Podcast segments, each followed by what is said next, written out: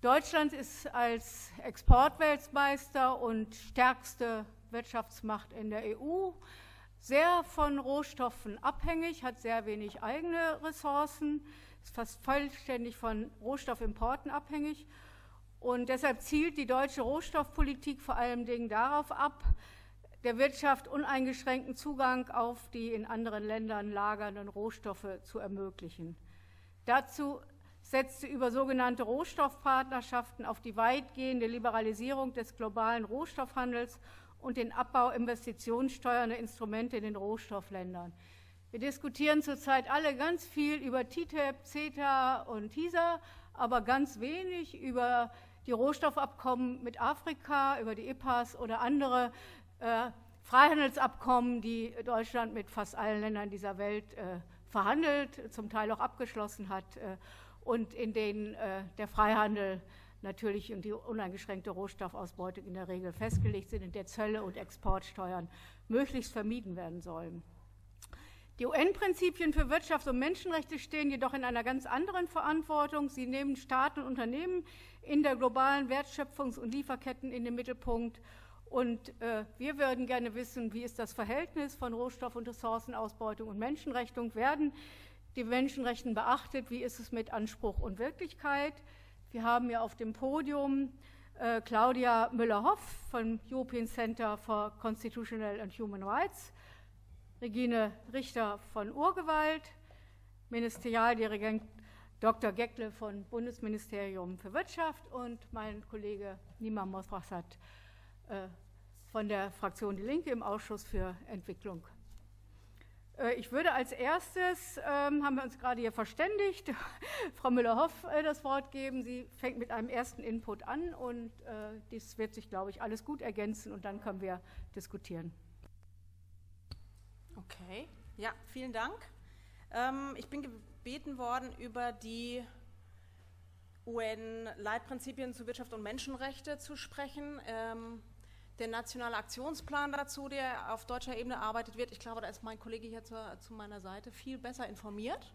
Ähm, ich gucke erstmal so auf die internationale ähm, Vorgabe dazu. Also die Leitprinzipien für Wirtschaft und Menschenrechte, die auf UN-Ebene entwickelt worden sind, werden dieses Jahr fünf Jahre alt, sind 2011 vom UN-Menschenrechtsrat gut geheißen worden, also nicht verabschiedet, sondern gut geheißen. Das ist nicht ganz so stark und die entwickeln drei Pflichtensäulen. Ich mache das ganz kurz. Ähm, für Staaten einerseits und für Unternehmen andererseits. Die erste Säule spricht von Staatenpflichten. Da geht es darum, Menschenrechte zu schützen.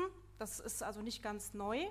Das heißt also sicherzustellen, hier wird es jetzt eben mit Blick auf die Unternehmen formuliert, das heißt sicherzustellen, dass Unternehmen Menschenrechte nicht verletzen. Äh, das kann durch gesetzliche oder andere Maßnahmen erfolgen. Wir sprechen also hier eigentlich von Regulierung von Unternehmen, insbesondere und auch vom Thema Außenwirtschaftsförderung. Das steht aber so nicht explizit drin, das äh, leite ich jetzt daraus ab, das müsste dann so im Aktionsplan drin stehen. In der zweiten Säule geht es jetzt um die Unternehmensverantwortung. Und hier wird Bericht, bewusst gesprochen von Verantwortung und nicht von Pflichten, weil Pflichten ist ein Begriff, der benutzt wird für rechtsverbindliche Pflichten. Und Verantwortung ist ein Begriff, der hier benutzt wird, um zu sagen, es geht nicht um rechtliche Pflichten, sondern eben nur um Verantwortung diese Verantwortung von Unternehmen, die Menschenrechte zu respektieren, sie also nicht zu verletzen, reicht auch bis in die gesamte Lieferkette hinein. Das ist eigentlich neu und ähm, Fortschritt. Und das alles wird dann äh, diskutiert heute auch vielfach unter dem Begriff menschenrechtliche Sorgfaltspflichten. Ja, da geht es also um die Unternehmensverantwortung, Menschenrechte zu respektieren. Und dann kommt die dritte Säule, da geht es wieder um die Staatenpflichten, nämlich die Staatenpflicht, effektive Abhilfe zu schaffen das kann auch mit unterschiedlichen Mechanismen sein. Das muss jetzt nicht ein Gerichtsverfahren sein, das können auch sonstige Beschwerdemechanismen sein. Und die Leitprinzipien haben dann äh, eine Liste aufgestellt von Kriterien, die gewährleistet sein müssen, um zu garantieren, dass diese Abhilfemechanismen auch tatsächlich effektiv sind. Die Leitprinzipien sind eigentlich heute nicht mehr wegzudenken aus der Diskussion äh, zur Frage von Unternehmensverantwortung und zur Frage insgesamt von Wirtschaft und Menschenrechten werden, äh, sie haben eigentlich viel Unterstützung bekommen, sehr breit aus den Regierungen und auch sehr breit aus verschiedenen Wirtschaftsakteuren. Sie sind auch kritisiert worden, und zwar dafür, dass sie unverbindlich sind. Das ist allerdings aus unserer Sicht nicht so 100% richtig, sind sie wirklich unverbindlich. Das ist aus unserer Sicht auch eine Auslegungsfrage und eine Frage, wie arbeiten wir mit diesen Prinzipien. Ähm, das ist eben eine wichtige Aufgabe, sehen wir so, für die Zivilgesellschaft, für die interessierte Zivilgesellschaft hier, um die Deutungsmacht zu streiten darüber, was bedeuten diese Leitprinzipien tatsächlich. Sie konkretisieren zumindest in der ersten und dritten Säule, wo es um Staatenpflichten geht, eigentlich nur, was schon als international verbindliches Recht etabliert ist. Sie konkretisieren das mit Blick auf die Unternehmen. Und in der dritten Säule, da geht es, in der zweiten Säule, Entschuldigung, wo es um die Unternehmen geht, da geht es um allgemein anerkannte Standards. Das sind jetzt keine internationalrechtlichen Pflichten, wie ich schon gesagt hatte. Es geht hier, wie gesagt, um Sorgfaltspflichten. Sorgfaltspflichten ist aber ein Rechtsbegriff auch und zwar auf nationaler Ebene. Ja, es werden hier Verhaltenspflichten von Unternehmen beschrieben, die schon zum Zeitpunkt der, der 2011, als die Leitprinzipien äh, verabschiedet worden sind oder gutgeheißen worden sind, übliche Geschäftspraxis waren in den verschiedenen Ländern. Und aus dieser üblichen Geschäftspraxis lässt sich auf der Ebene nationalen Rechts zumindest auch eine Rechtspflicht für Unternehmen ableiten. Insofern ist die Sache, die sind alle nicht verbindlich, das stimmt so eigentlich nicht hundertprozentig.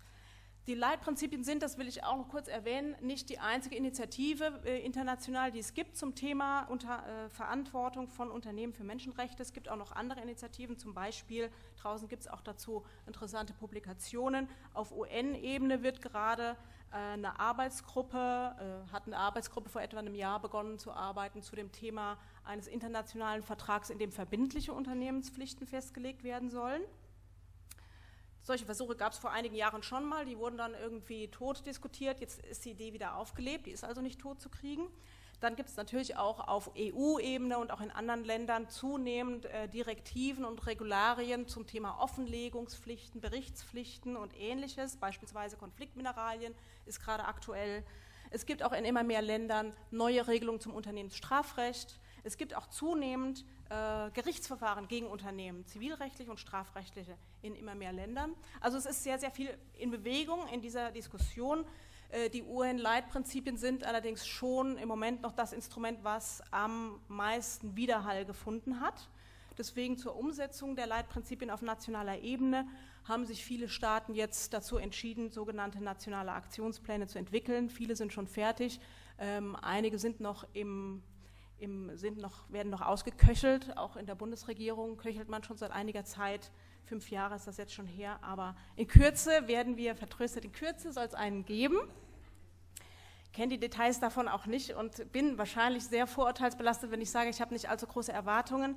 Ähm, ich bin nicht involviert in die Ausarbeitung, deswegen weiß ich nicht so genau, aber äh, ich sage das trotzdem, dass ich nicht allzu hohe Erwartungen habe, weil ich immer wieder höre, äh, aus Kreisen, die sich mit dieser Frage beschäftigen, der Nationale Aktionsplan, höre ich immer wieder, ja, also auf, auf äh, Unternehmensseite gäbe es da schon große Fortschritte mittlerweile und ein äh, erhebliches Umdenken sei im Gange, insbesondere im Bereich CSR. Also Corporate Social Responsibility, da bezieht man sich auf die Sozialprogramme, die begleitenden Sozialprogramme, die Unternehmen entwickeln und ich will das auch nicht in Abrede stellen, dass es da Fortschritte gibt, erhebliche vielleicht auch im Bereich CSR, das ist auch gut so. Aber ich denke, man sollte klar sein darüber, dass CSR mit den Menschenrechtsrisiken, die sich aus wirtschaftlicher Tätigkeit Unternehmen ergeben, äh, eigentlich nichts zu tun hat. Das muss man schon mal klar sagen. Das zu verstehen hilft auch, dafür hilft auch ein Blick in die UN-Leitprinzipien für Wirtschaft und Menschenrechte. Denn da wird von menschenrechtlicher Sorgfaltspflicht gesprochen und darin steht, die Sorgfaltspflicht beginnt zunächst mal damit, dass menschenrechtliche Auswirkungen der Unternehmenstätigkeit ermittelt werden, ganz konkret. Und dann, dass daraufhin, dass diese Ermittlungen, die Ergebnisse dieser Ermittlungen wahrgenommen werden und man daraufhin Maßnahmen ergreift, eben zur Abhilfe und dass man die Wirkungen dieser Maßnahmen dann auch überprüft. Und außerdem gilt diese Sorgfaltspflicht für sämtliche Unternehmen, ausnahmslos, in unterschiedlichem Maße, je nachdem, ob es große oder kleine sind, aber sie gilt für alle ausnahmslos. CSR ist ganz anders gestrickt. CSR ist zunächst mal freiwillig, immer. Das heißt, äh, Programme können morgen auch schon wieder eingestellt werden. Ein Anspruch auf Achtung von Menschenrechten lässt sich damit also nicht durchsetzen. Zweitens beschäftigt sich CSR eigentlich nie mit der Ermittlung von Menschenrechtsauswirkungen konkret durch die Unternehmenstätigkeit. Und drittens äh, logischerweise beschäftigt sich CSR dann auch nicht mit Reparation und Abhilfe von Schäden, die aus Menschenrechtsverletzungen entstehen. Also auf keiner Ebene kann ich erkennen, wie CSR mit Menschenrechtspflichten von Unternehmen irgendwie in Verbindung gebracht werden kann. Deswegen ähm, das soweit zu den Unternehmen. Jetzt zur Ausgangsfrage, die war ja ein bisschen breiter gestellt. Äh, Rohstoffpolitik, ist die Rohstoffpolitik mit den Leitprinzipien der UNO vereinbar? Ähm, ich kann es schwer beantworten. Ich würde es mal bezweifeln. Ich nehme mal an, die Rohstoffpolitik hat sich selber diese Frage noch nicht gestellt. Ähm, die Frage wäre für mich eher, wie müsste eine Rohstoffpolitik aussehen, die Menschenrechtsrisiken minimiert, gerne auch über den äh, Kreis von äh, den Guiding Principles hinausgehend, die Menschenrechtsrisiken minimiert. Der John Ruggie, das war der Erfinder dieser Guiding Principles, wenn man das mal so sagt, der hatte immer gesagt und hat damit seine Guiding Principles auch sehr gut verkaufen können. Der hat immer gesagt, Human Rights must become a business case. Also Menschenrechte müssen sich wirtschaftlich irgendwie auch lohnen, damit man das den Unternehmen verkaufen kann. Äh, das heißt, CSR ist auch ein gutes Steuersparmodell. Ja, deswegen wird es auch immer so hoch gehandelt in, diesem, in dieser Diskussion. Oder auch ein Dorf lässt sich leichter, vernünftig oder einigermaßen vernünftig umsiedeln, als dass man jetzt ein Bergbauprojekt äh, völlig zur Disposition, Disposition stellt, indem man eine ganz unabhängige, freie Konsultation durch Indigene zulässt. Ähm, also geht äh, in der Diskussion sehr oft die Frage, wie kann man die Menschenrechte doch nochmal in eine Gewinnlogik reinpressen.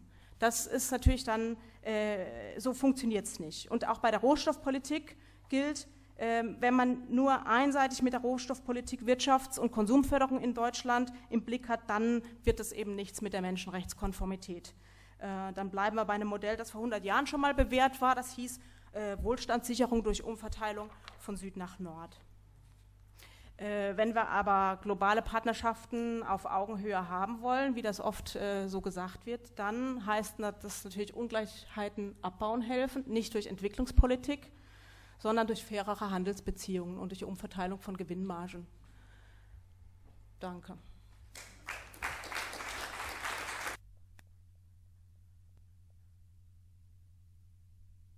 Ja, vielen Dank äh, dafür, für den ersten Überblick. Ich würde jetzt gerne Regine Richter von Urgewalt äh, einige Beispiele über die Folgen ja, von Rohstoffabbau bringen lassen.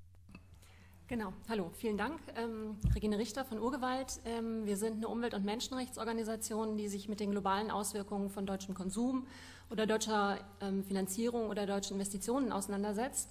Wir haben dabei als Organisation einen sehr starken Fokus im Prinzip auf Banken, alle Sorten von Finanzierung, seien es öffentliche Banken, seien es private Banken, weil wir die Erfahrung gemacht haben, dass im Prinzip, wenn man es schafft, bei konkreten Projekten Einfluss zu nehmen auf eine Finanzierung, das ähm, einen großen Einfluss haben kann, bis hin zu einem Stopp von Projekten, wo sich eben Leute im Ausland gegen wehren. Und wie gesagt, also ich bin gebeten worden, hier jetzt ein paar Fallbeispiele nochmal aufzuzeigen, ähm, wo es menschenrechtliche Probleme im Rohstoffbereich gibt. Und das will ich gerne machen. Und zwar ähm, zwei kurze Geschichten aus dem Bereich Gold- und Kupferabbau und einmal im Bereich Gasförderung, also sowohl die mineralischen als auch dann energetische Rohstoffe. Ähm, beim Gold- und Kupferabbau gibt es zwei Projekte in der Mongolei, mit denen wir uns auseinandergesetzt haben. Mongolei als Stichwort ist ein armes, aber rohstoffreiches Land was sehr dünn besiedelt ist, ähm, was keine sehr starken Institutionen hat, ähm, wo die Haupteinkommen im Prinzip aus Landwirtschaft, Tourismus, aber eben auch Bergbau bestehen, weil es eben sehr rohstoffreich ist. Ähm, und in der Landwirtschaft ist es so, dass die teilweise nomadisch betrieben wird. Und in der Wüste Gobi, also so im Süden von der Mongolei, da gibt es eine sehr große, ein sehr großes Vorkommen von Kupfer, Kupfer und Gold, von offensichtlich sehr hochwertigem Kupfer. Oyutolgoi, Oyutolgoi heißt es. Ähm, das soll im Tage- und Untertagebau abgebaut werden. Und ähm, in den Zeiten sehr hoher Kupferpreise hat man gesagt, dass wenn die mal im vollen Betrieb ist, dass die wahrscheinlich ähm, ein Drittel des Bruttosozialproduktes der Mongolei aus den Einkünften dieser Mine kommen soll. Also es ist eine richtig große Nummer. es gibt ein kanadisches Unternehmen, was angefangen hat, das Ganze auszubeuten und praktisch zu entwickeln. Und ähm, der ist 2012 zitiert worden im Economist mit dem Zitat, dass er gesagt hat, das Schöne an Oyu-Tolgoi ist, dass es da keine Leute sind, das Land ist flach, es ist kein tropischer Regenwald und es gibt keine NGOs. was einem schon eine Idee gibt von dem, das ist super, da haben wir keinen Ärger, da können wir voll in, die, ähm, in den Abbau gehen und haben, ähm, können einfach loslegen. Ähm, natürlich stimmt das in Realität nicht so. Es ist nicht so, dass es, ähm, dass es da keine Menschen gibt. Ähm, da sind eben Nomaden, die davon leben, dass sie ähm, Kamele, Pferde, Kühe, Ziegen und Schafe halten. Ähm, und obwohl das eine Wüstengegend ist, geht das da auch. Es ist allerdings ein harter Kampf, wirklich so an der Grenze dessen, wo man noch ähm, wirtschaftlich eben diesen Nomadismus praktisch betreiben kann. Ähm, und deshalb ist es halt auch besonders dramatisch praktisch, wenn es um eine Konkurrenz, um Flächen und um eine Konkurrenz, um den Zugang von Wasser kommt. Und das ist genau die Auseinandersetzung, die es eben mit dieser Oyo-Tolgoi-Mine gibt, weil dafür, also zum einen soll eben im Tagebau und Untertagebau da das Kupfer abgebaut werden. Aber das ist nicht das Einzige, sondern es geht dann auch darum, dass es praktisch jetzt schon einen Flughafen gibt, der soll nochmal ausgebaut werden und ähm, eine Reihe von, von ähm, Straßen, die praktisch den Transport ähm, regeln. Das schneidet alles durch diese eh schon ähm, sehr ähm, prekären landwirtschaftlichen Flächen oder eben Grasflächen, die da beweidet werden. Und ähm, das führt dazu, dass es dann einfach eine harte Konkurrenz gibt. Und ähm, es ist so, dass es jetzt schon Probleme, also es wird ein Teil, wird da schon betrieben, ein größerer Teil soll noch ausgebaut werden. Es gibt jetzt schon das Problem, dass Brunnen versiegen. Und auch da, ähm, Christina hatte das Beispiel vorhin aus Kolumbien, auch da geht es darum, dass praktisch ein Fluss umgeleitet werden soll, ähm, damit eben dieser, dieser ähm, Untertagebau stattfinden kann. Und ähm, das verschärft das Problem nochmal enorm, weil das ein sehr wichtiger Fluss ist, eben gerade für diese Herden, ähm, die da noch auch in sehr kalten Wintern praktisch immer noch Wasserzugang bekommen. Es ist so gewesen, dass die Betroffenen sich da ähm, in ein Beschwerdeverfahren begeben haben. Ähm, es gibt die EBRD, die Europäische Bank für Wiederaufbau und Entwicklung, eine Bank, die vor allem so in ehemaligen Ostblock bis rüber nach Asien ähm, finanziert und die Weltbank, aber auch zum Beispiel die KfW ähm, finanzieren mit an diesem Projekt. Und sowohl EBRD als auch Weltbank haben Beschwerdemechanismen. Und ähm, die Betroffenen haben sich praktisch in so ein Beschwerdeverfahren jetzt begeben. Ähm, das ist ein relativ komplizierter Prozess, ähm, weil dann einbezogen wird nochmal Rio Tinto, die das jetzt weiter ähm, vorwärts treiben als Unternehmen ähm, und die Nomaden zusammenkommen müssen und das Ganze moderiert wird praktisch von diesem Beschwerdemechanismus der Weltbank. Ähm, es ist nicht einfach. Was ich schon sagen würde, was ich zwischen 2011 und 2015 bin ich zweimal da gewesen, sagen kann, ist, dass dieser Beschwerde, dieses Beschwerdeverfahren dazu führt, dass eben tatsächlich die Nomaden sich nochmal viel stärker notwendigerweise organisiert haben. Das mussten sie, aber das tun sie eben auch. Ähm, und sie haben damit praktisch nochmal einen Ansatzpunkt gefunden, ihre Beschwerden eben tatsächlich vorwärts zu, also vorzubringen. Ob es ihnen wirklich helfen wird, ähm, die zu lösen, das ist zu jetzt, zum jetzigen Zeitpunkt nicht, nicht wirklich klar. Was man aber dazu auf jeden Fall sagen muss, ist, dass in dem Moment, wo man eine Beschwerdestelle schon einschalten muss, gibt es natürlich ein Problem, dass offensichtlich vorher in der Prüfung was übersehen worden ist oder dann nicht genau genug reingeguckt worden ist.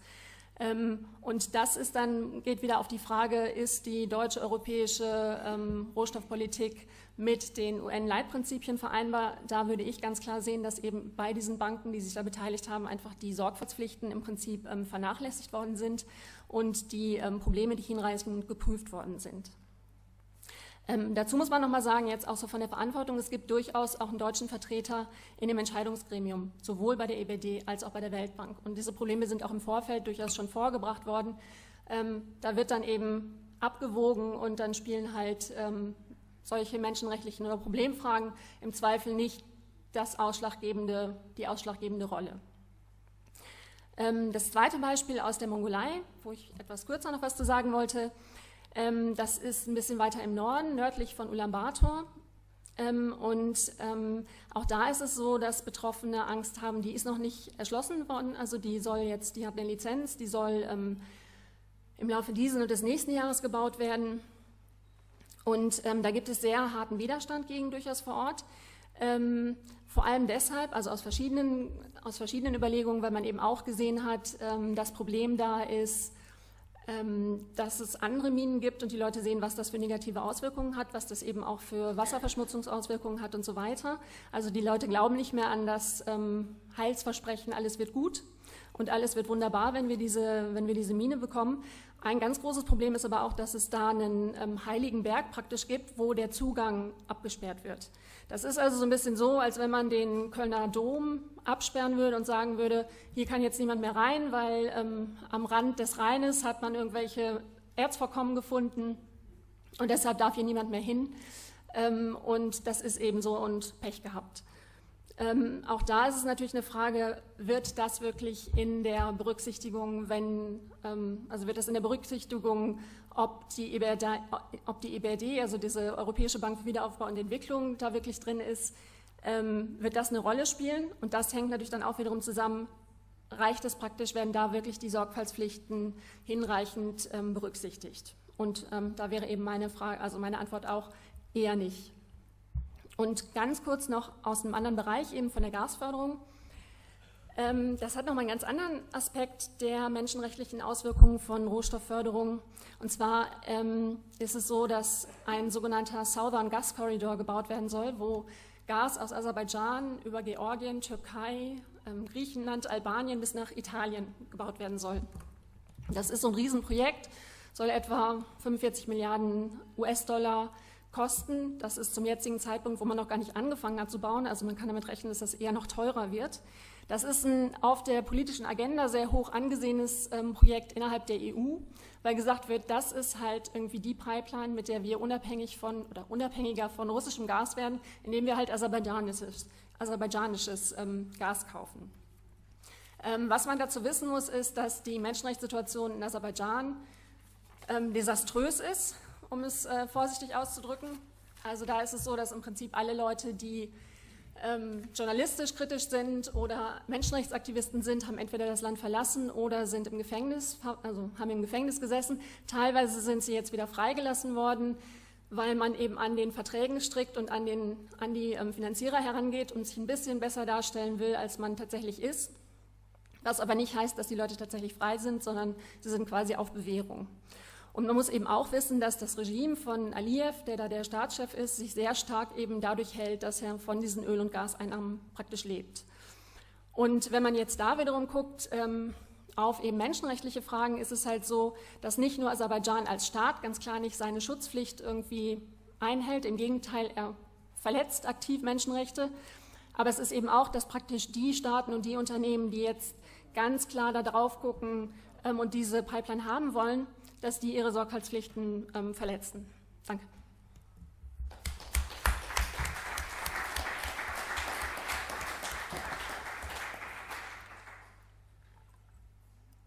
Ja, vielen Dank. Und jetzt äh, würde ich Herrn Dr.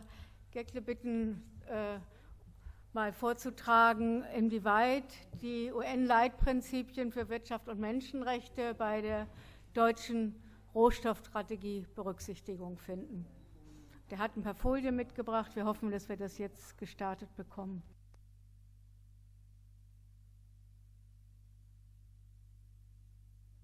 Ganz herzlichen Dank für die freundliche Einführung. Ich hoffe, ich bin auch ohne Jackett als Beamter erkennbar. Und ähm, Dankeschön. Ich werde versuchen, einige Anmerkungen zu machen aus äh, unserem Arbeitsgebiet der Rohstoffpolitik mit Bezug auf die Themen, die auch hier bereits angesprochen Ach, so, ja, besser. Okay. Ähm, mit Blick auf die Themen, um die es hier heute geht, aber auch mit dem Versuch, durchaus vielleicht ein paar wirtschaftliche Aspekte mal deutlich zu machen, die sicher auch in der Diskussion eine Rolle spielen sollten. Ähm, und jetzt hoffe ich, dass ich hier irgendwie weiterkomme. Oder hier. Ja, hier mit eigenen Charts, die vielleicht einen Beitrag leisten können äh, zur Rohstoffsituation und zur eigenen Implikation, die eben aus äh, wirtschaftspolitischer, aber auch aus anderen Gesichtspunkten wichtig sind. Deutschland ist, es wurde gesagt, im Prinzip, ähm, nicht durch über alle Bereiche, aber im Prinzip ein, ein rohstoffarmes Land. Das heißt, in erheblichem Umfang ist Deutschland darauf angewiesen, Rohstoffe zu importieren. Das gilt für energetische Rohstoffe in erheblichem Umfang, gilt aber auch insbesondere für metallische und mineralische Rohstoffe, die wir für unsere Industrieproduktion brauchen. Die Aufteilung ist hier in dem Tortendiagramm mal aufgeführt und man kann daran ähm, erkennen, dass wir äh, ungefähr 80 Prozent unseres Rohstoffaufkommens äh, pro Jahr importieren müssen. Zwei Drittel davon äh, wird abgedeckt durch energetische Rohstoffe, der übrige wesentliche Bereich durch metallische Rohstoffe. Wichtig ist aber an der Stelle auch, dass ähm, zwei Komponenten dazukommen, nämlich eine heimische Produktion. Wir haben durchaus auch in, in, in, beträchtlichem Umfang heimische Produktion, wenn Sie etwa denken an Kali- und Salzproduktion, das K&S ist ein wichtiges Unternehmen an der Stelle, aber insbesondere geht es hier auch um, um Baurohstoffe, die für äh, die heimische Produktion, äh, Bauinvestitionen wichtig sind. Und darüber hinaus ein immer wichtiger werdender Aspekt ist das Recycling im Rahmen einer, einer ges möglichst geschlossenen Kreislaufwirtschaft. Auch dieser Bereich leistet mittlerweile konkret im, im Jahr 2014 etwas mehr wie 8 Prozent ähm, zum Rohstoffaufkommen bei. Ähm, dieser Beitrag äh, ist ein wichtiger, fester Bestandteil auch äh, der unternehmerischen äh, Produktion und der ist durchaus auch unter ökonomischen Aspekten sinnvoll, wenn man etwa äh, sieht, äh, dass äh, die Rohstoffproduktion aus recycelten Rohstoffen in der Regel energetisch günstiger abläuft ne, als bei Primärrohstoffen. Also es ist durchaus ein, ein Aspekt, ne, wo, wo sage ich mal, ökonomische und, und sonstige Interessen ähm, sich sinnvoll ergänzen können. Ähm, zur Situation der Importe. Hier nochmal ein optischer Eindruck, aus wie vielen Ländern Deutschland Rohstoffe äh, äh, bezieht, metallische, mineralische Rohstoffe. Und im Grunde kann man daran erkennen, dass wir im Grunde rund um den Globus Rohstoffe beziehen. Einige wichtige Länder seien herausgehoben, etwa mit Südafrika für die Platin-Gruppenmetalle oder Kolumbien mit, mit Steinkohle, äh, namentlich natürlich China, ein wichtiger Spieler auf den Rohstoffmärkten, insbesondere für sogenannte Technologiemetalle, seltene Erden beispielsweise, aber auch andere, für die China ein zentraler äh, Produ Produzent ist. Das heißt, ähm, äh, deutsche Unternehmen, die aus diesen dieser Vielzahl an Ländern Rohstoffe beziehen, sind konfrontiert mit unterschiedlichsten ähm, Bedingungen, die sie vor Ort ähm, vor antreffen äh, können. Auch das ist ein Gesichtspunkt, den man bei all den Anforderungen, die man aus berechtigten Gründen stellen kann, auch berücksichtigen muss. Das Thema Rohstoffversorgung, Versorgungssicherheit war in der Tat dann auch Anlass zur Abfassung einer nationalen Rohstoffstrategie vor einigen Jahren.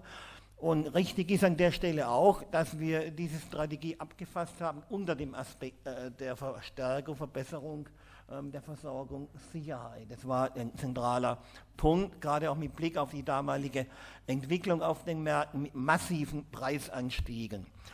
Gleichwohl haben wir äh, hier auch versucht, eine Reihe von anderen Themen und Aspekten äh, zur Geltung zu bringen, die Förderung von Forschung und Entwicklung, aber auch die Verzahnung mit der europäischen Ebene, die Verbesserung der Markttransparenz, aber auch mit äh, politischen Instrumenten, etwa den schon erwähnten Rohstoffpartnerschaften, wo wir auch eine, eine Grundlage schaffen wollten, um mit den äh, Lieferländern in einen engeren Kontakt ähm, zu kommen. Richtig ist an der Stelle, und da ist auch ein Stück weit, muss man da auch an der Stelle ehrlich sein, dass die Aspekte, um die es heute geht, jetzt nicht unmittelbar im Vordergrund dieser Strategie standen, dass sie aber im Laufe der Jahre zunehmend an Bedeutung und auch äh, Beachtung gefunden haben und auf die eine oder andere Weise auch ihren, ihren konkreten Niederschlag finden ähm, in der Strategie und in deren Umsetzung. Ein konkretes Beispiel sind etwa ähm, Fördermaßnahmen, die wir in Zusammenarbeit mit dem Bundesministerium für wirtschaftliche Zusammenarbeit entwickeln, nämlich äh, die Entwicklung und Implementierung äh, von, von äh, geophysischen Nachweismöglichkeiten, äh, Zertifizierungsmöglichkeiten für die sogenannten Konfliktmineralien, die also vier an der Zahl, ähm, Zink, Tantal, Wolfram, Gold, die insbesondere aus Zentralafrika bezogen werden und ähm, deren Bezug oder deren wirtschaftliche Gewinnung unter dem Umstand leidet und erheblich beeinträchtigt wird, nicht, dass eben die daraus resultierenden Einnahmen über viele Jahre zweckentfremdet wurden zur Perpetuierung äh, von Konflikten, gewalttätigen Konflikten in diesen Ländern. äh, namentlich in der, in der, Demokratischen Republik Kongo. Der Versuch hier von hier aus war es dann sozusagen die Bezugsquellen äh, aus diesen Ländern nachzuweisen und dann zu zertifizieren, ne, wenn sie gewisse Sorgfaltspflichten einhalten. Und dieser, dieser Nachweis, dieser äh, geophysikalische Nachweis wurde von unserer Bundesanstalt für Geowissenschaften entwickelt vor einigen Jahren und der wurde mit Pilotprojekten äh, in, der, in Ruanda äh, zum ersten Mal dann auch implementiert, angewendet, dann aber auch in der Demokratischen Republik Kongo selbst und wiederum auch in einem breiteren ähm, Umfang auch in den Ländern der Internationalen Konferenz der großen Seen. Und mit diesem konkreten Projekt versuchen wir eben auch mit Blick ähm, auf die mögliche Eindämmung äh, dieser Konflikte einen Beitrag zu leisten. An der Stelle ist aber eben auch wichtig zu erkennen, wie weit reichen Maßnahmen, die man von hier, aus treffen kann, welche Wirkung können die tatsächlich entfalten. Und an der Stelle ist es eben auch wichtig zu wissen, ähm, dass etwa äh, mit Blick auf die Frage, wer etwa äh, raffiniertes Tantal ähm, dann weiterliefert, beziehungsweise die daraus äh, verarbeiteten Produkte liefert, dann sieht man eben, dass andere Länder hier eine wichtige, um nicht zu sagen zentrale Rolle einnehmen, beispielsweise China bei der Lieferung von äh, Lithium-Ionen-Akkus, ne, die dort, äh, glaube ich, zu einem Anteil von fast 80 Prozent hergestellt werden. Will heißen, Maßnahmen, die man hier trifft, äh, Sorgfaltspflichten, die man implementiert und deren Wirkung hängen eben ab davon, inwieweit andere Länder äh, sich an solchen Maßnahmen beteiligen, insbesondere eben dann, wenn sie einen so hohen Marktanteil haben. Das ist ein Beispiel unter mehreren, äh, mit denen man versucht, eben äh, diese genannten Leitprinzipien für Wirtschaft und Menschenrechte schrittweise ähm, umzusetzen. Grundlage für diese Nachweispflichten äh, sind etwa die im Rahmen der OECD erarbeiteten Sorgfaltspflichten für die Einhaltung von, von Prinzipien zur Förderung einer verantwortlichen Lieferkette bei Mineralien und Metallen aus äh, konfliktbeladenen Regionen. An der Erarbeitung äh, dieser Leitlinien hat auch Deutschland, hat eben auch unsere wissenschaftliche Behörde mitgearbeitet. Die wird noch weiter laufend weiterentwickelt. Auch das ist ein Beispiel äh, wie man eben im Konkreten versucht, ähm, diese Prinzipien umzusetzen. Ähm, auf europäischer Ebene wird dies aktuell ergänzt äh, um, um, um den Versuch und die Diskussion darüber, äh, eine EU-Verordnung über verpflichtende Nachweise über die Herkunft von Konfliktmineralien Hierüber gab es jetzt in den letzten Wochen intensive Verhandlungen im Rahmen eines sogenannten Trilogs. Da sind beteiligt der Europäische Rat, die Kommission und das Parlament. Und hier ist man auch jetzt zu konkreten Ergebnissen gekommen, über die man vielleicht noch sprechen kann. Weitere Elemente, die eine Rolle spielen, sind gesetzliche Initiativen, die EU-Bilanzrichtlinie und deren Umsetzung, die Nachweispflichten formulieren über die Offenlegung von Finanzströmen im Zusammenhang mit Rohstofflieferungen. Und ein freiwilliges Analogon dazu ist äh, die Initiative EITI, Extractive In Industries Transparency Initiative, eine freiwillige Initiative zur Offenlegung von Finanzströmen im Sinne einer doppelten Buchführung. Das heißt, dass sowohl die Unternehmen, die sich hier verpflichten, äh, bereit sind, äh, die äh, gezahlten Leistungen zu veröffentlichen, als auch die Empfängerländer, sodass man dann am Ende in der Lage ist, Einnahmen Ausgaben noch zu vergleichen und zu prüfen, inwieweit da Mittel auch zweckdienlich verwandt werden. Deutschland ist jetzt im Frühjahr diesen Jahres dieser Initiative beigetreten als Kandidat, hat den sogenannten Kandidatenstatus ähm, erlangt, ja, ja, auch mit, mit eigenen Verpflichtungen und die werden jetzt schrittweise umgesetzt, um dann im nächsten Jahr äh, möglicherweise oder hoffentlich auch die Vollmitgliedschaft dann, dann zu bekommen. Im Rahmen des auch schon erwähnten nationalen Aktionsplans ähm, gibt es eine Reihe von weiteren Initiativen. Dieser Plan existiert, ist schon gedruckt, aber in der Tat noch nicht verabschiedet. Auch hierüber gibt es noch durchaus ja, kontroverse Diskussionen im zentraler Punkt, wie Sie sich denken können, ist die Frage verbindlich oder, oder freiwillig. Ist natürlich ein roter Faden, der sich hier äh, durch die Diskussionen zieht. und der die Diskussion auch noch eine Weile, denke ich, prägen wird. Ne? Gleichwohl, glaube ich, kann man an der Stelle auch sagen, dass er eben mit Blick auf die Beispiele auch in Teilen auch schon ähm, umgesetzt wurden. Ja, vielleicht mal so viel als Überblick über rohstoffpolitische Aspekte dieses Gesamtthemas und einige Beispiele, die hoffentlich auch Anregungen zur Diskussion geben. Vielen Dank.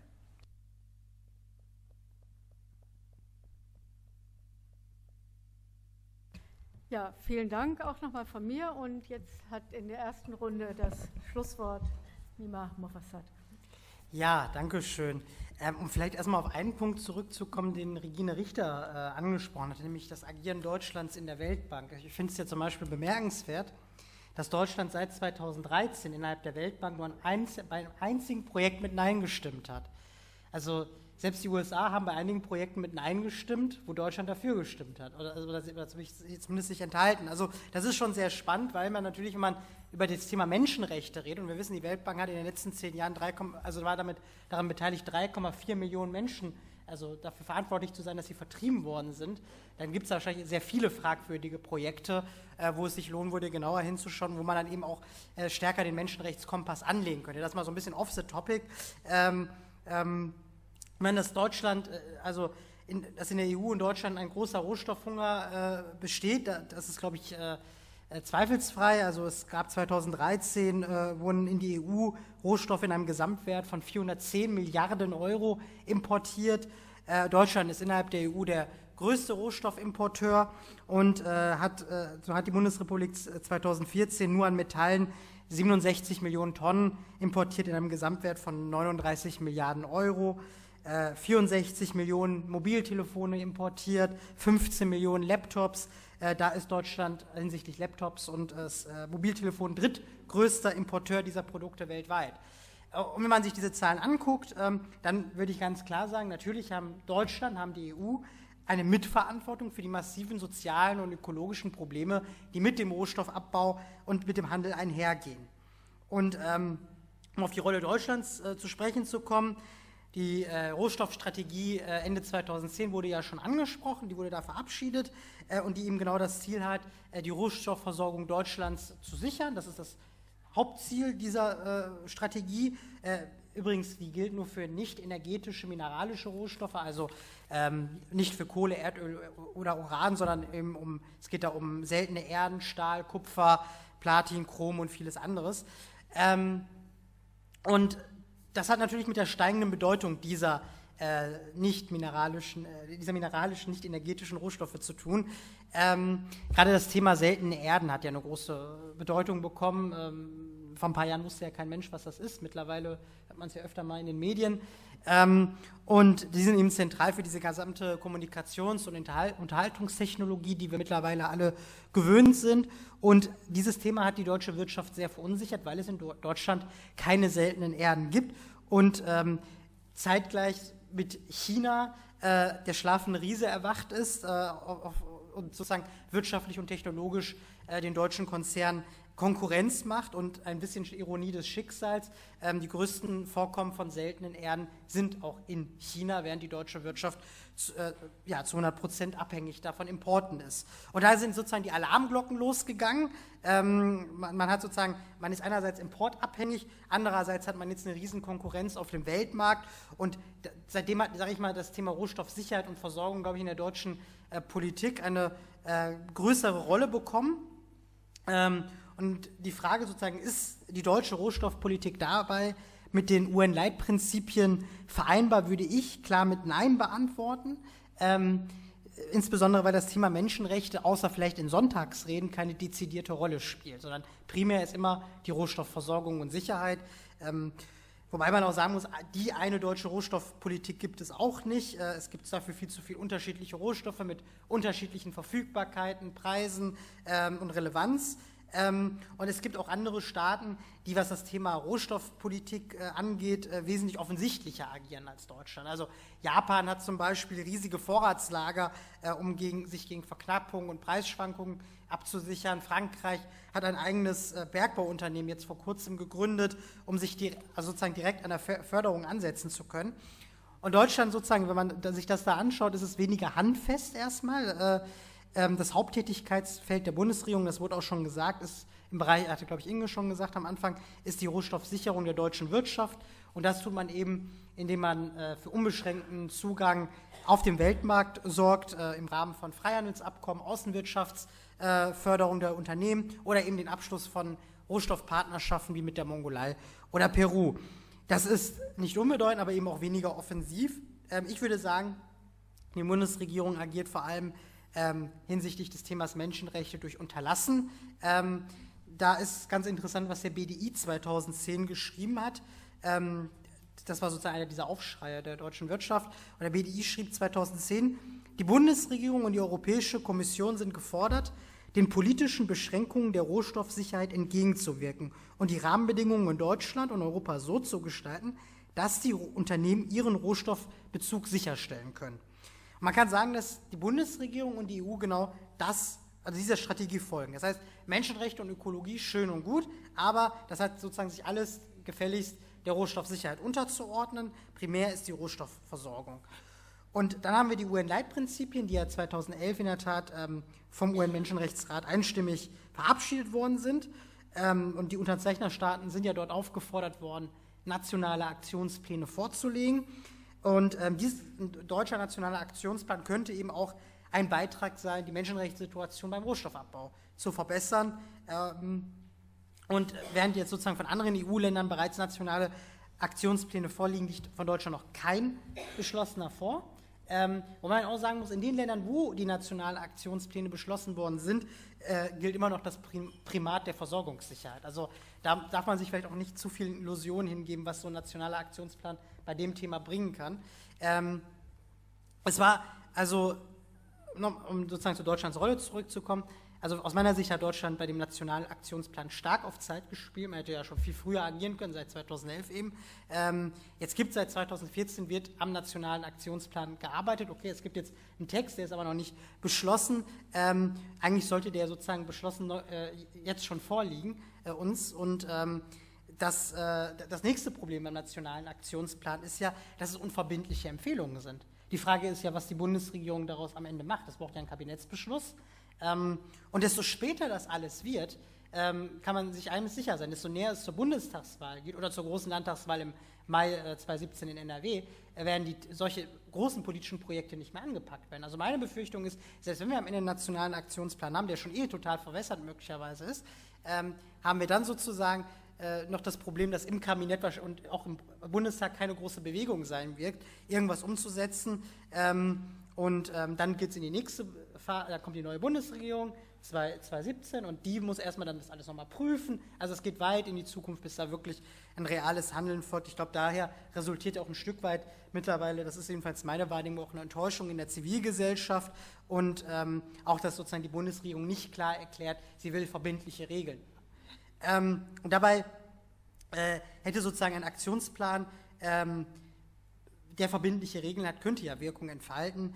Ähm, und die Bundesregierung hätte meines, Wissens, meines Erachtens zumindest äh, den, den, Willen bekunden können, im Rahmen dieser Diskussion, dass sozusagen äh, äh, es ein Primat der Politik gibt und ein Primat der universellen Gültigkeit der Menschenrechte und dass sozusagen die Interessen der Wirtschaft sich dem hinten anzustellen haben. Und ähm, dafür bräuchte es eben ökologische, soziale und menschenrechtliche Mindeststandards, ähm, auch über den Rohstoffsektor hinaus, insgesamt für die Geschäftstätigkeit deutscher Unternehmen im Ausland und ähm, das Problem ist einfach, die Bundesregierung setzt auf Freiwilligkeit und äh, hat meines Erachtens damit eigentlich jetzt schon den UN-Leitlinien eine Absage erteilt.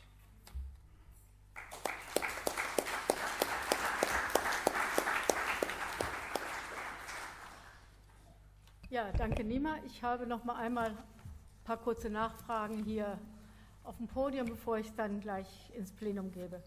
Noch einmal die, an Regine Richter. Sie haben gesagt, Sie haben besonders von Urgewalt die Banken im Fokus äh, und Banken haben häufig die Sorgfaltspflichten vernachlässigt. Wie ist die Rolle da insbesondere der Deutschen Bank oder der Europäischen Entwicklungsbank? Ähm, ja, also Herr Geckler hatte ja schon den Punkt gemacht, dass ähm, es im Prinzip in Deutschland wenig ähm, Rohstoffunternehmen gibt, die tatsächlich als Rohstoffunternehmen tätig sind. Deshalb ist eben diese sehr starke Abhängigkeit praktisch der deutschen Wirtschaft von Importen und deshalb ist es halt zum Beispiel bei, ähm, bei der KfW als einer staatlichen Bank so, dass die den expliziten Auftrag hat, ähm, die internationale Wettbewerbsfähigkeit der deutschen und europäischen Wirtschaft zu fördern. Und da spielt dann eben eine Rohstoffsicherung ähm, eine wichtige Rolle. Also die ähm, KfW, ich komme gleich auch noch auf die Deutsche Bank, aber die KfW ähm, ist eben einfach als staatliche Bank, finde ich, auch immer noch eine, ähm, die in einer anderen Verantwortung steht. Und da ist es so, dass die KfW IPEX, das ist ein, ein Teil praktisch der KfW, 2013 15 Prozent des Portfolios im Bereich Grundstoffsicherung mit Schwerpunkt Rohstoffsicherung ausgegeben hat. Und ähm, wenn man sich anguckt, was hat die für Kunden, dann sind das durchaus, ist das ein Who is Who der großen und durchaus auch umstrittenen Rohstoffunternehmen, also sowas wie Vale, Rio Tinto, Glencore, Goldcorp, Barrick. Das sind alles Kunden, die, die das, also Kunden der KfW. Und unser Eindruck ist, dass die auch nicht besonders kritisch als Kunden geprüft werden.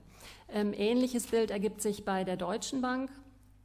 Ähm, die ist ein ganz bedeutender Finanzierer weltweit im Kohlebergbau, ähm, hat sich auch mehrfach damit gerühmt, dass sie ähm, Kohlebank des Jahres geworden ist, weil sie eben so viel im, im Kohlebergbau finanziert hat. Und auch die ähm, ist ein wichtiger Finanzierer von ganz umstrittenen Bergbauunternehmen wie Anglo American, BHP Billiton, Xstrata, ähm, die eben teilweise Kohle ähm, fördern, aber eben auch andere Rohstoffe bis hin halt zum Uran. Und wenn man sich anguckt, wie sieht es eigentlich aus mit den anderen großen öffentlichen Banken, bei der ähm, Europäischen Investitionsbank ist es so, die hat eine Weile viel Rohstoffprojekte gefördert. Die ist mit einem Rohstoffprojekt in Sambia ähm, sehr, sehr stark in die Kritik geraten, weil sie da ähm, unter, also weil sie unter anderem ein Konsortium gefördert hat, was schwerpunktmäßig Glencore als, ähm, als ähm, Konsortialführer hatte. Und die sind mit einem großen Skandal über massive Steuervermeidung rausgekommen. Und das hat bei der EIB dazu geführt, dass sie Glencore zumindest eine Weile ähm, quasi auf ihre Blacklist gesetzt haben. Und weil sie auch so viel Ärger damit gekriegt haben, halten, also haben sie sich in den letzten Jahren relativ stark aus dem Bereich erstmal rausgehalten.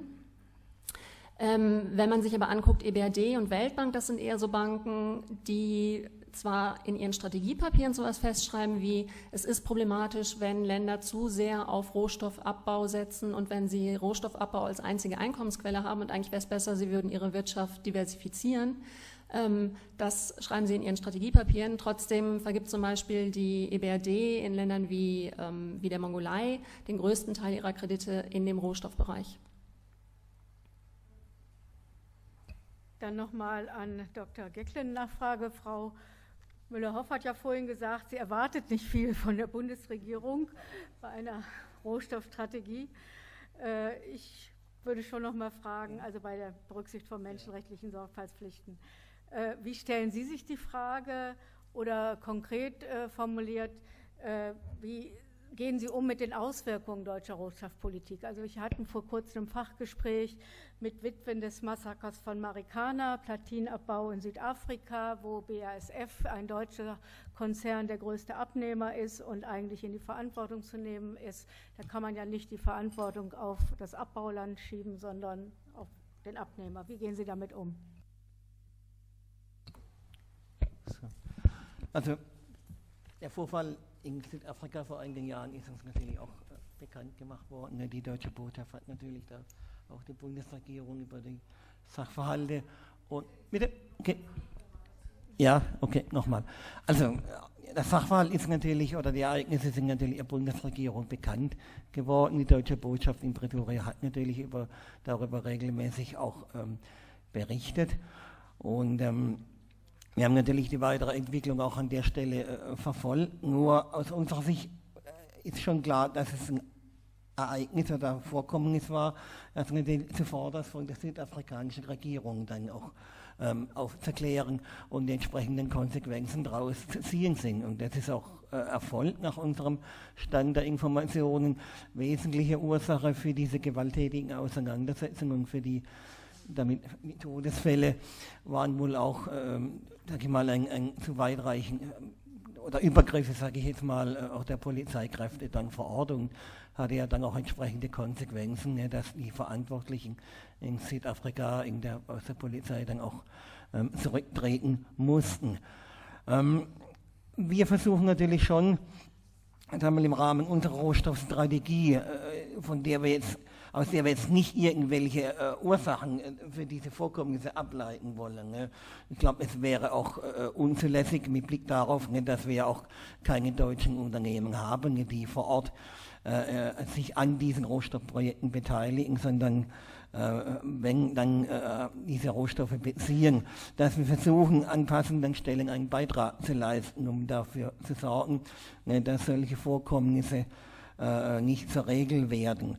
Ähm, ich will das an einem anderen Beispiel mal versuchen deutlich zu machen. Wir haben jetzt im Februar diesen Jahres mit Peru die letzte von den genannten Rohstoffpartnerschaften dann auch ähm, ins Werk gesetzt, umgesetzt.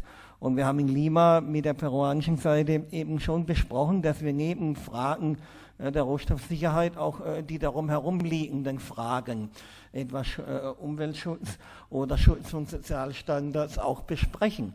Und es war auch äh, das Anliegen der, der, peruanischen Seite, dies zu tun, die wiederum auch sehr klar zum Erkennen gegeben hat, ne, dass die Reichweite ihrer eigenen Maßnahmen im eigenen Land oft sehr begrenzt ist. Ne, dass also Gesetze, die die peruanische Zentralregierung erlässt, äh, in entfernteren Provinzen oft nicht angewandt äh, wird oder im Grunde ja, nicht, nicht eingehalten werden und dass an der Frage gearbeitet werden muss. Und hier versuchen wir auch einen Beitrag zu leisten, im Bereich Umweltschutz etwa mit Angeboten für besseres Wassermanagement ähm, oder für die Sanierung von Bergbauhalten. Und da glaube ich, haben wir auch einiges an, an unternehmerischer und wissenschaftlicher äh, Expertise, die wir da im Rahmen solcher Konzepte dann auch bereitstellen.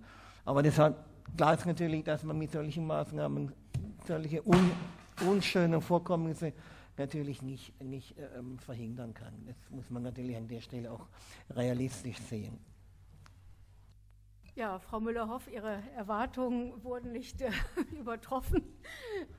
Aber vielleicht möchten Sie selber noch mal nachhaken. Und sonst äh, hätte ich noch mal eine Frage. Es sollte ja eigentlich inzwischen längst ein Menschenrechtstüv in der Entwicklungszusammenarbeit geben, sowie äh, geregelte Beschwerdeverfahren. Das äh, gibt es nach wie vor nicht. Äh, von daher muss man sich eigentlich nicht wundern, dass es kaum Beschwerden gibt. Was wäre Ihrer Meinung nach nötig, um da so einen Beschwerdemechanismus zu entwickeln? Wenn Sie mir erlauben, doch noch mal äh, kurz auf die Peru, auf das Peru-Beispiel eingehen. Ähm, das ist so typisch, was mir auch bei der Präsentation auffiel. Es gibt so eine, eine Rohstoffstrategie, die bleibt so unangetastet und dann wird punktuell versucht, sicher auch mit gutem Willen, da auch nochmal korrigierend einzuwerfen, indem man so punktuelle, teilweise auch sehr technisch orientierte Initiativen wie in Kongo beispielsweise unterstützt.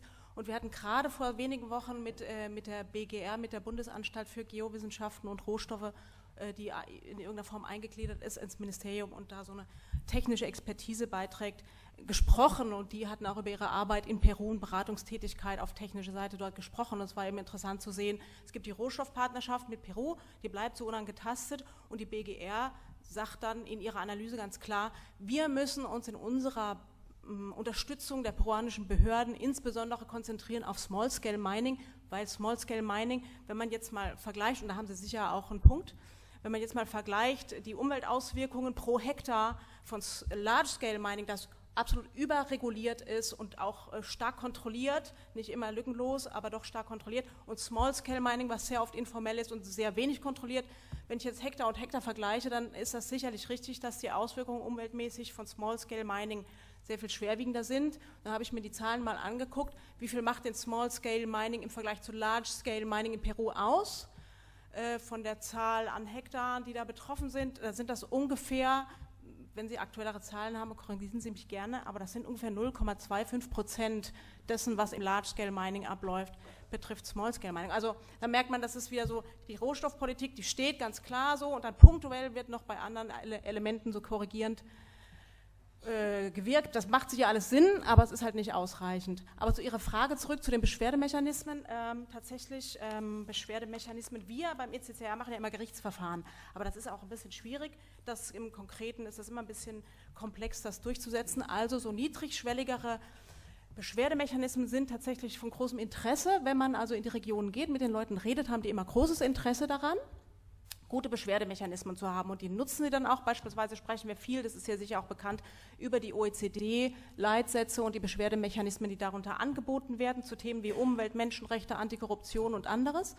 Ähm, und dann in der Praxis ist tatsächlich so, die Leute würden das gerne machen, aber sie kriegen es entweder nicht hin, so eine Beschwerde mal zu schreiben, oder die Ergebnisse von solchen Prozessen sind sehr unbefriedigend. Woran liegt das? Wie kann man da äh, verbessernd wirken? Zum einen, also es gibt viele Punkte, äh, die man da ansprechen kann. Auch die UN Guiding Principles, die Leitlinien, sprechen ja über Kriterien zu effektiven Abhilfemechanismen. Ich will nur mal ein paar rausstellen, die simpel klingen, aber in der Praxis äh, nicht so einfach offenbar durchzusetzen sind. Also einmal ist wichtig, dass solche Beschwerdemechanismen lokal überhaupt zugänglich sind. Und wenn wir das jetzt uns angucken beim äh, NKS, Nationale Kontaktstelle, die sich mit den OECD-Beschwerdemechanismen beschäftigt, da ist das dann so, äh, der, der, Beschwerdemechanismus findet auf Deutsch statt, in deutschen Büroräumen hier bei uns. Äh, wie wäre das denn, wenn jetzt der brasilianische Fischer mit seiner Beschwerde kommt, dass wir mal in sein Dorf gehen, den Beschwerdemechanismus dort auf, auf, aus, durchführen, auch brasilianisch? Diese Fragen, die klingen so simpel, das sind aber eigentlich Machtfragen. In wessen Räumen, unter wessen Termini verhandle ich denn so eine Beschwerde? Ja, das ist ganz entscheidend. Und auf die Idee ist, glaube ich, noch keiner gekommen zu sagen, wir machen so einen Prozess vor einer deutschen Beschwerdebehörde jetzt mal auf Brasilianisch. Das wäre zum Beispiel mal ein Fortschritt. Also Portugiesisch. Ähm, dann ist es jetzt bei dem Beispiel NKS mal zu bleiben ähm, weil das ein ganz konkreter Beschwerdemechanismus ist, der viel genutzt wird. Der sitzt dann innerhalb des BMW, das gleichzeitig Wirtschaftsförderung betreibt und dann wirkt er halt nicht mehr sehr glaubwürdig als neutrale Beschwerdeinstitution. Das ist ein Problem. Also Beschwerdemechanismen sollten natürlich finanziell und institutionell irgendwie unabhängig aufgehängt sein. Und wenn das gewährleistet ist, dann kann man auch äh, daran arbeiten, dass so ein Mechanismus Zähne bekommt, was im Moment noch nicht wirklich der Fall ist. Ähm, die meisten Mechanismen beschränken sich im Moment noch auf die Rolle, auch im Rahmen der Weltbank beispielsweise, beschränken sie sich überwiegend auf die Rolle der Vermittlung von Verhandlungen, Moderation oder Mediation. An sich macht es ja auch Sinn, dass man Verhandlungen bei Konfliktlagen erstmal auf einer Dialogebene versucht anzugehen oder zu verhandeln. Jetzt ist es aber so, dass die Konflikte, die auch vor diese Beschwerden getragen werden, die beginnen ja nicht da, wo man das einer Beschwerdebehörde äh, vorträgt, sondern die Konflikte, die äh, wabern ja schon oder die, die sind schon sehr virulent seit vielen, vielen Jahren. Und die Leute, die dann irgendwann mal so einen Beschwerdemechanismus in Angriff nehmen, tun das, nachdem sie sich über viele Jahre lang gekämpft haben und sie sich frustriert haben, ähm, äh, zahlreiche Erlebnisse gehabt haben im, im, Kampf mit und in der Verhandlung mit Behörden und mit Unternehmen, die sie frustriert haben. Also da geht es um falsche Informationen von vorne bis hinten, Manipulation der öffentlichen Meinung, Infiltrierung, Korruption, gewaltsame Unterdrückung, Bürokratisierung, Bestechung, Straflosigkeit. Und dann, wenn Sie da einfach nicht weiterkommen, dann entscheiden Sie irgendwann mal zu so einer internationalen Beschwerdestelle zu gehen. Wenn man Ihnen dann sagt, ach du, versuch's doch mal mit Dialog, dann ist das natürlich nicht so zielführend. Das heißt also, solche Beschwerdemechanismen sollten zusätzlich zu dem Dialogthema auch die Möglichkeit haben und auch den politischen Willen haben, ein Unternehmen auch mal in einer gewissen Weise zu verurteilen. Jetzt nicht wie ein Gericht, aber durchaus ihm auch mal die rote Karte zu zeigen und öffentlich zu sagen, hier sind Grenzen überschritten. Der, beispielsweise der NKS in Großbritannien, also der nationale Kontaktpunkt der OECD in Großbritannien, der macht das ab und an. Der Deutsche könnte das laut Mandat genauso machen, macht es aber nicht, aus Gründen, die eigentlich nur der Kontaktpunkt selbst hier mal erklären könnte solche politischen Verurteilungen haben natürlich schon Gewicht, immer dann, wenn so ein Mechanismus auch glaubwürdig ist und sich eine gewisse Autorität gewonnen hat. Dann hat das schon auch Gewicht und erzeugt auch Wirkung, wie wir es an verschiedenen Beispielen auch nachvollziehen können. Zähne bedeuten, Zähne haben bedeutet dann auch, dass ein Kontaktpunkt oder eine Beschwerdestelle in gewissem Maße die Tatsachen auch verifizieren könnte, die da vorgetragen werden.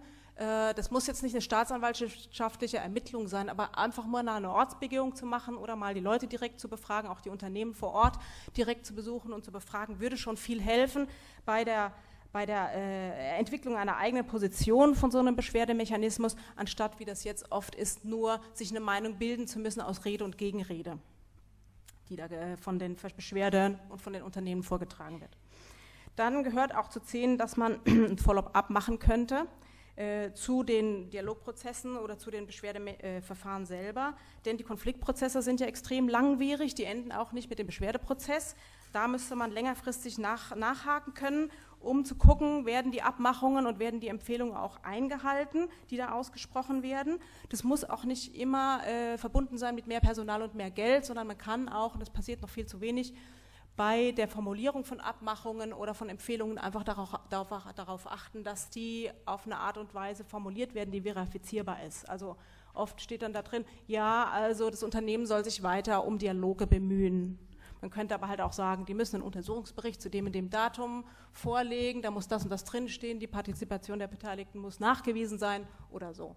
Ja, manchmal geht es auch einfach nur darum, ein bisschen einen Schritt weiter zu denken in eine praktische Umsetzbarkeit hinein.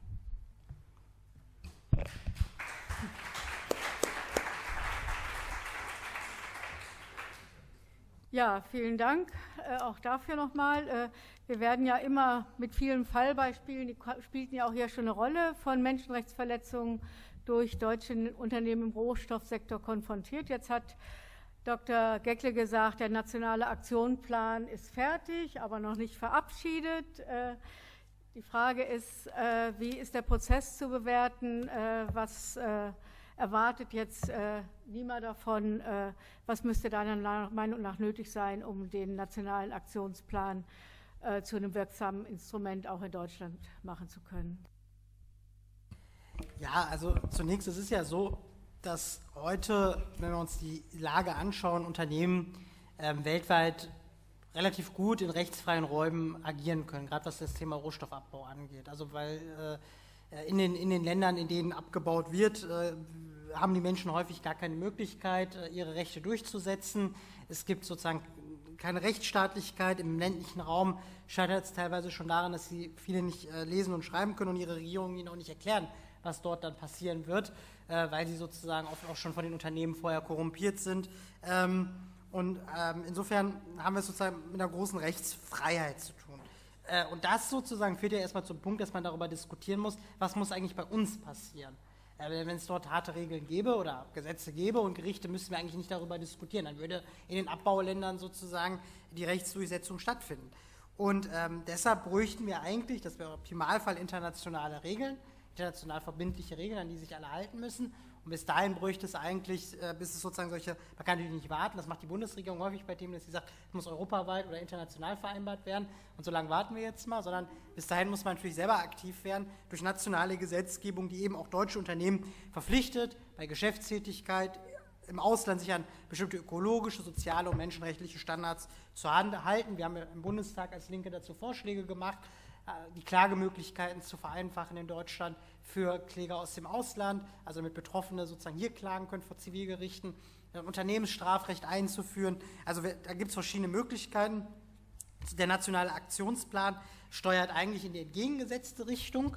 Ähm, der äh, ja, also, der, also diejenigen, die ich kenne, die den Entwurf bisher, also in diesem Entwurf einen Einblick hatten, die sind da, äh, sagen, das sind eigentlich keine relevanten Fortschritte, die man dort äh, da drin stehen ähm, und auch nicht wirklich ein Politikwechsel, der jetzt irgendwie sagt, jetzt ist das Thema Menschenrechte äh, für uns ein Primat äh, und ähm, das, das verfolgen wir stärker.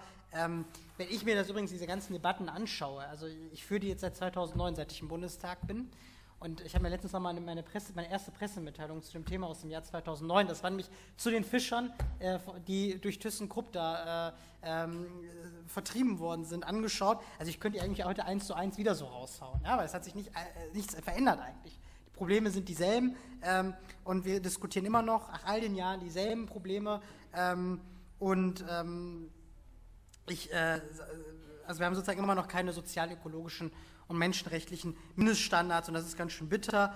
Und eigentlich bräuchten wir jetzt sozusagen, was bräuchten wir? Viel mehr Druck der Zivilgesellschaft, viel mehr Druck auch natürlich im Parlament, ähm, ähm, der eben sagt, äh, so geht es nicht weiter, äh, das akzeptieren wir nicht mehr. Ähm, und ähm, auch der Prozess des Nationalen Aktionsplanes war ja offenbar nur dazu da, Beruhigung zu schaffen, Beruhigungspillen zu verteilen, auch an die Zivilgesellschaft, äh, nach dem Motto, jetzt passiert ja was und die Bundesregierung ist ganz aktiv. Äh, das Textilbündnis gibt es ja auch noch, das ist jetzt nicht Thema Rohstoffe, aber äh, überall sozusagen so Bündnis, wo man alle einbezieht, alle an einem Tisch sitzt, aber am Ende möglichst äh, nichts rauskommt, was wirklich was Grundlegendes verändert. Und äh, das ist ja auch, ehrlich gesagt, man sollte sich auch, wir reden über Politik, ja, wir haben eine unionsgeführte Bundesregierung ähm, dass sie nicht gerade Regeln macht, die Unternehmen hart treffen könnten oder, oder dass sie sozusagen die Regeln macht zugunsten von Menschenrechten statt zugunsten der Wirtschaft. Das ist äh, tatsächlich eine Illusion.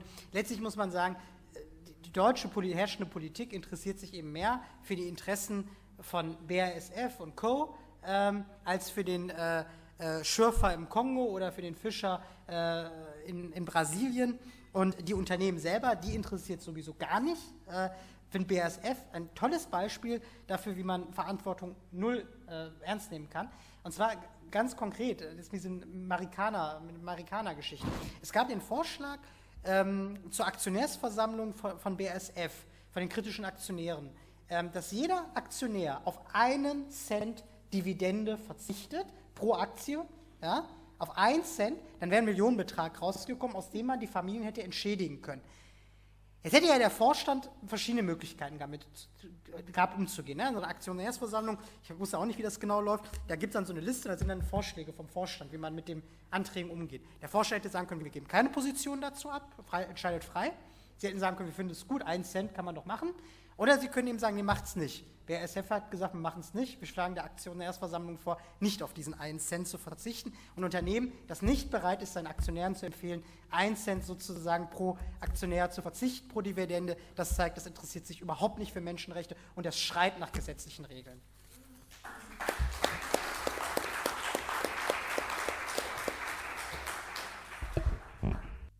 Jetzt äh, gebe ich die Diskussion ins Plenum. Es wäre schön, wenn alle ihre Fragen direkt an einen Podiumsteilnehmerinnen und Teilnehmer richten würden und die bekommen dann, wir sammeln ein bisschen äh, zum Schluss das Wort. Äh, Andreas hatte ich schon als erstes, dann war da und äh, ja. Ich hatte jetzt erstmal nichts mehr gesehen und würde dann hier oben eine Schlussrunde machen lassen. Oder gibt es noch irgendwo eine ganz wichtige Frage, die gestellt werden soll? Okay mache ich mal von links nach rechts. Äh, Frau Müller fängt an. Äh, an mich war gerichtet diese Frage mit den Lieferketten. Ähm, was könnte man denn da maximal in einem nationalen Aktionsplan rechtlich äh, rausholen oder sonst, wenn das nicht geht, eben strafrechtlich? Im Rahmen des nationalen Aktionsplans könnte man natürlich nicht nur eine Erwartungshaltung ähm, formulieren, wie das bisher ist. Ähm, es wird äh, eine unverbindliche Erwartung an die Unternehmen gerichtet, sondern man könnte, wie das ja schon vielfach formuliert und gefordert worden ist, eine verbindliche menschenrechtliche Sorgfaltspflicht versuchen zu formulieren.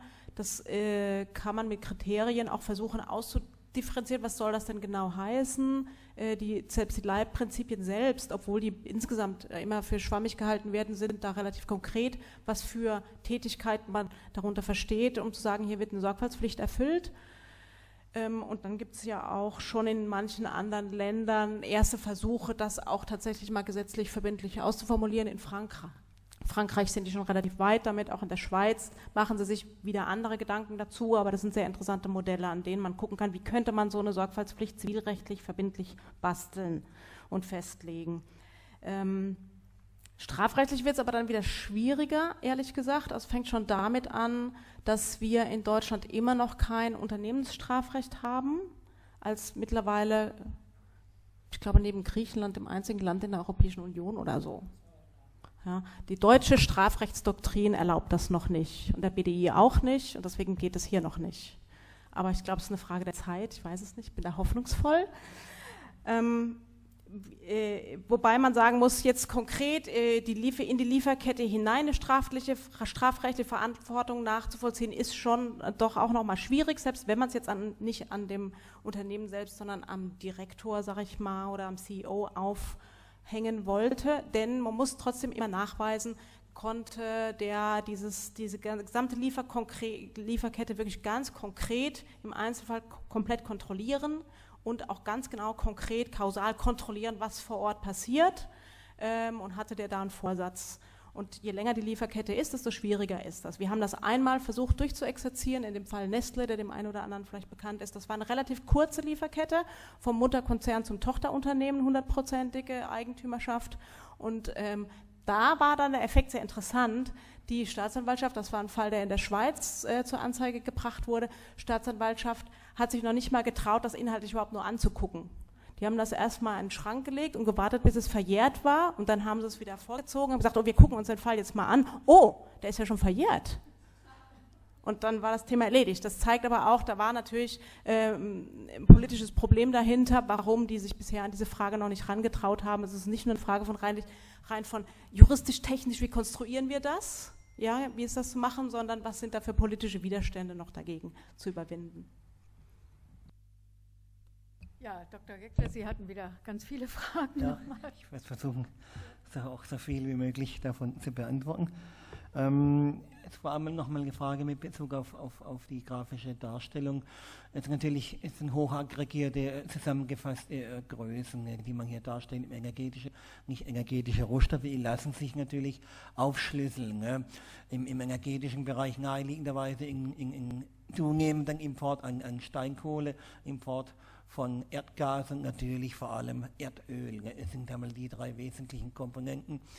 Und im, im metallischen, mineralischen Bereich ist es natürlich eine Vielzahl an unterschiedlichen äh, Metallen. Das sind dann sogenannte Standardmetalle, Kupfer, Blei, Zink, Zink äh, und darüber hinaus auch spezielle sogenannte Technologiemetalle, die halt in geringen Mengen, aber durchaus mit recht hohen Preisen importiert werden.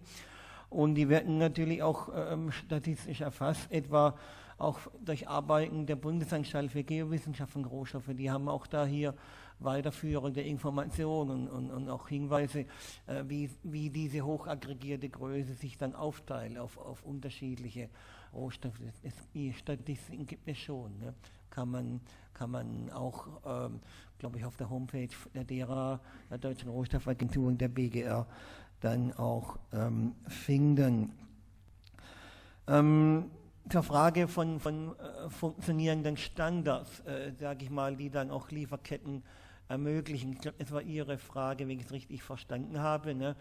Ähm, da ist nicht, da, die, die, Frage stößt natürlich zunächst einmal auch auf ein, auf ein, ein, ein, äh, technisches Hindernis. Und zwar, Sie müssen natürlich auch technisch in der Lage sein, diese Nachweispflicht zu führen. Das heißt, nachzuweisen, dass der Bezug meinetwegen von Tantal ne, auch aus einer Mine kommt, ne, die eine Zertifizierung hat. Ne.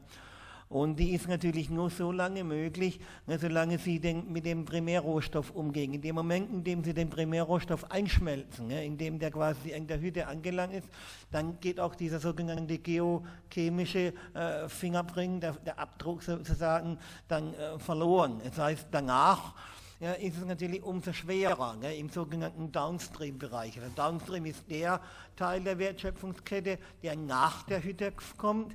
Upstream ist davor. Ne. Alles, was danach kommt, hat natürlich das Problem, ne, diesen Nachweis zu führen. Heißt, die müssen sich natürlich auf die äh, Hinweise äh, verlassen können, die sie von Dritten, äh, von, ihren, von ihren Lieferunternehmen bekommen. Ne? Und das macht es natürlich dann auch schwierig, äh, verlässliche Standards zu formulieren. Und das war auch ja, mit das entscheidende Kriterium, warum jetzt ähm, die niederländische Präsidentschaft äh, diesen Vorschlag auch nochmal gemacht hat. Ich weiß nicht, ob ich Ihre Frage richtig verstanden habe. Also wir haben den niederländischen Vorschlag unterstützt, ne, der jetzt auch von beiden Seiten akzeptiert wurde. Ne. Also die niederländische Präsidentschaft hat sich eingesetzt, zunächst einmal ähm, für den Vorschlag auch der Kommission. Ne? Die Kommission ist ja bei weitem nicht so weit gegangen ne? und hat dann einen Kompromissvorschlag auch im Licht der Forderung des Europäischen Parlaments ähm, formuliert, der eben das vorsieht, was ich vorhin erwähnt habe, dass man im Upstream-Bereich eine Verpflichtung ähm, formuliert und im Downstream-Bereich äh, freiwillige Lösungen vorsieht, wobei das dann auch wieder eine Reihe von praktischen Fragen aufwerfen wird. Und diesen Vorschlag haben wir sowohl im Grundsatz als auch dann jetzt im Konkreten unterstützt.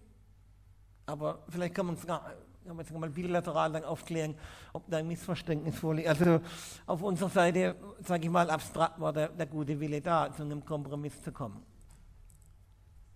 Ähm, zu nochmal dem Vorwurf äh, Südafrika. Also ich habe jetzt nur auf einen Aspekt hingewiesen. Ich meine, ich habe jetzt von hier aus natürlich auch äh, keine vollständigen Kenntnisse über den gesamten Hergang und um die, um die, äh, um die Umstände, die natürlich dazu geführt haben, dass es nicht aus heiterem Himmel kommt. Ja, solche gewalttätigen Ausbrüche, das ist klar, ja, dass es natürlich auch äh, äh, konkrete Ursachen hat. Also mir ist nur bekannt, ne, dass auch jetzt im Nachgang dazu ne, äh, die Minenbetreiber auch mit den Gewerkschaften sich daran gemacht haben, diese Arbeitsbedingungen schreckweise zu verbessern. Aber ich habe zugegebenermaßen keine Hinweise, welche konkreten Früchte das getragen hat. Das äh, ist im Moment mein Stand äh, der Kenntnis an der Stelle. Ja, vielleicht mal so. Okay, vielen Dank. Dann an Nima. Ja, ähm, vielleicht auch nochmal zum Thema Lieferketten. Ähm, es ist ja so, das muss man ja wissen, die deutschen Unternehmen sind ja nicht die Unternehmen, die schürfen im Ausland, sondern die kaufen ja sozusagen das Produkt ein. Und das führt eben zu der Problematik, dass man über die Lieferketten sprechen muss. Deshalb brauchen wir, haben wir die Diskussion über Lieferketten. Es geht ausschließlich um Lieferketten. Und ähm, mein Verständnis ist, also gerade irgendwie, wir leben im Informationszeitalter, es gibt moderne Informationstechnologien und so weiter. Ähm, es ist ohne weiteres von einem Unternehmen zu erwarten, ähm, zu wissen, wo seine Produkte herkommen. Also das ist ja, finde ich, das Mindeste. Also wenn ein Unternehmen nicht weiß, wo sein Zeug herkommt, sage ich mal, würde ich ja nichts kaufen wollen von dem. Ja? Das ist ja ein ziemliches Armutszeugnis.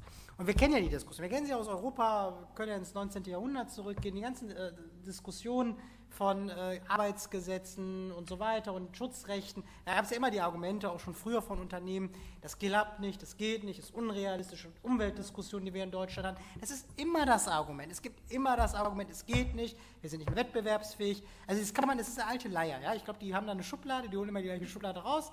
Ja, die ist seit dem 19. Jahrhundert da installiert und das wird immer ein bisschen von der Sprache angepasst. Das ist, das ist ja die Wahrheit. Und das heißt, äh, ich finde, man kann von einem Unternehmen erwarten, und das, das könnte der Nationale Aktionsplan leisten, zu sagen, wir erwarten von den Unternehmen, dass sie ihre Lieferkette komplett offenlegen können. So. Und äh, wenn es da die Frage von Wettbewerb und so gibt, da kann man ja sozusagen eine unabhängige Stelle schaffen, an die das sozusagen äh, gegeben wird, äh, die das sozusagen äh, entsprechend behandelt, dass es sozusagen dann nur genutzt wird, wenn es wirklich Fälle gibt, wo es dann relevant wird. So. Ähm, dann gibt es den französischen Gesetzentwurf, wurde schon erwähnt, wo die Sorgfaltspflichten ganz klar ange also angesprochen werden. Also wo man wirklich, also ich sag mal so, man kann ja so viel nur von jemandem erwarten, was er sozusagen realistisch umsetzen kann. So, das, das ist das, die Idee bei Sorgfaltspflichten. Die Sorgfaltspflichten sagen eben, dass man das tun soll, was einem möglich ist. Und äh, wenn ich einem Unternehmen nachweisen kann, es hat nicht das getan, weil ich wäre noch für eine Beweislastumkehr, aber sozusagen ähm, äh, nicht nachweisen kann, dass es nicht alles getan hat, was in seinen Möglichkeiten stand, dann ist es halt von der Haftung frei. Und wenn es das nicht kann, dann muss es haften. So. Und das wird ein, zwei, dreimal passieren, dann wird es im Unternehmen auch nicht mehr passieren. Dann geht es nämlich um Millionen, Milliarden irgendwann.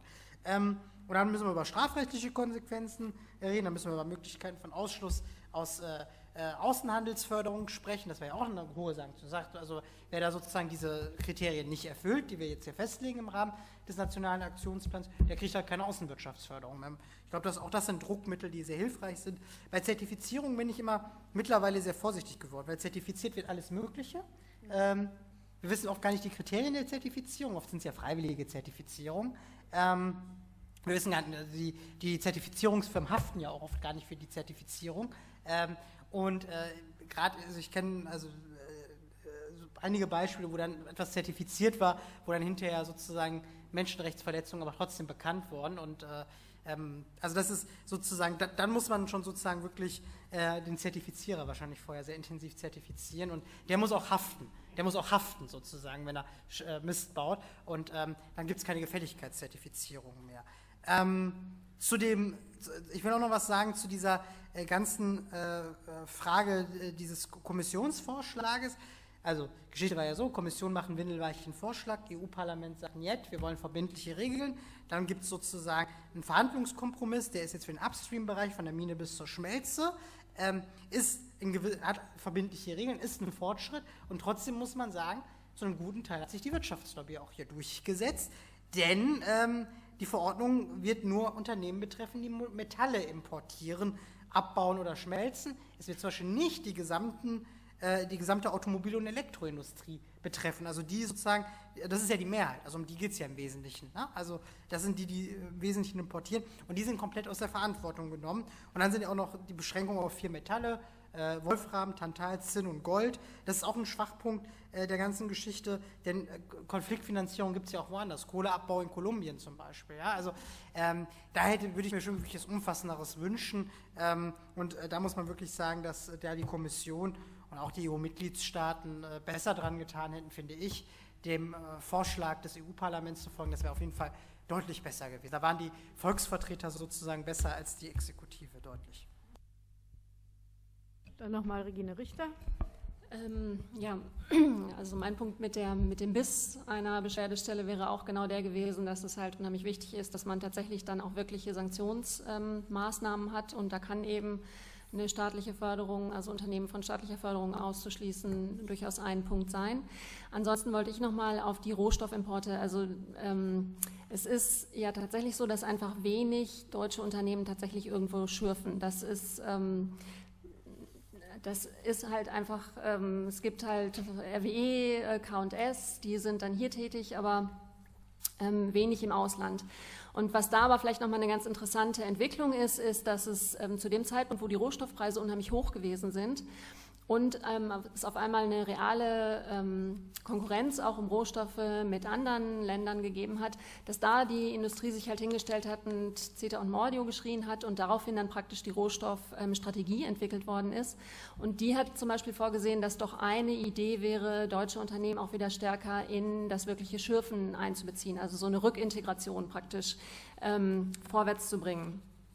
Und ähm, da hat sich eine Rohstoffallianz gegründet, die eigentlich genau das machen sollte, also gucken, dass es wieder direkten Zugang zu, ähm, zu Rohstoffen gibt. Und es hat so etwas gegeben wie Explorationsförderprogramme, also dass aktiv Unternehmen ähm, gefördert werden sollten, die schauen, wo es irgendwelche Rohstoffe gibt, die man abbauen kann.